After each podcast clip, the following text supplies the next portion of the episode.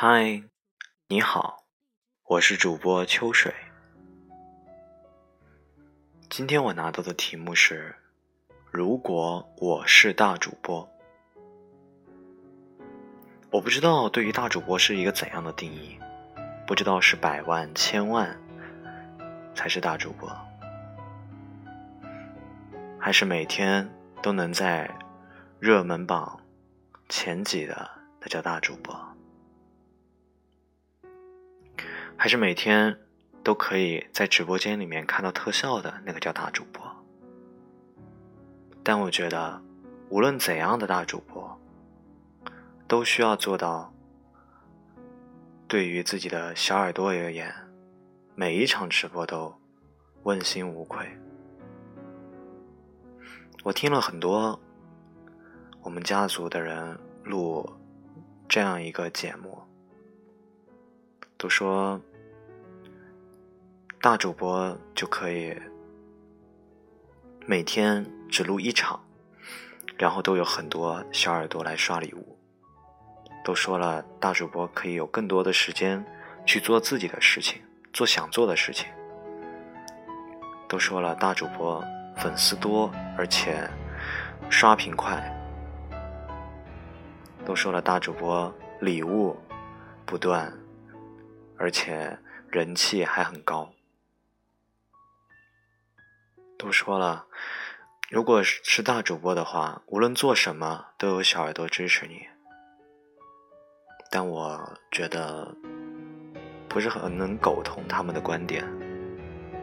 我觉得，无论是做大主播，还是做其他的，都需要认真的去对待每一场直播。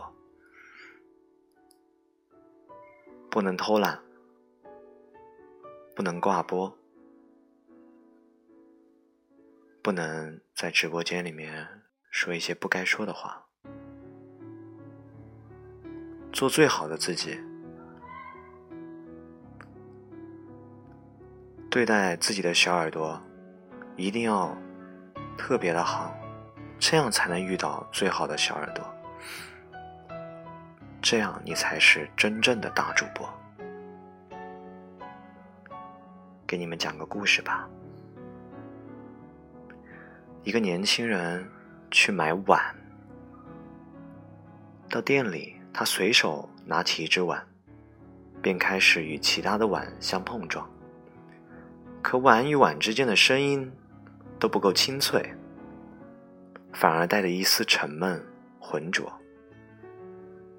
试了很多之后呢，年轻人失望的放下碗，准备离开。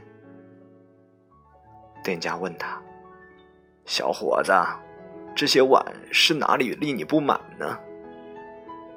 年轻人说：“一位老者曾教我挑碗的技巧，当两只碗碰在一起，发出悦耳清脆的声响，那便证明是只好碗。”可我在你这儿试了这么多，声音都不够好听。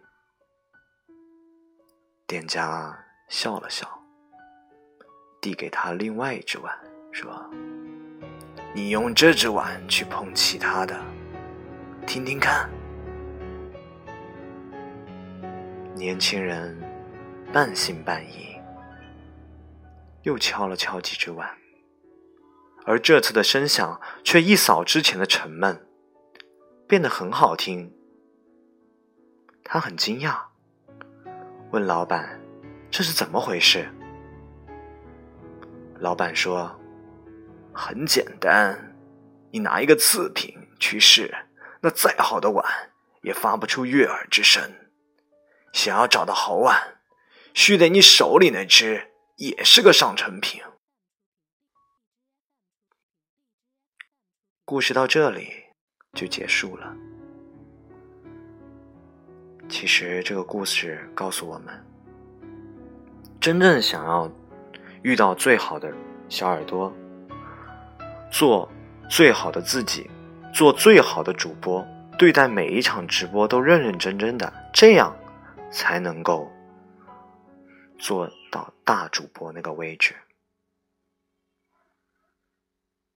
好了。今天的故事给大家讲完了。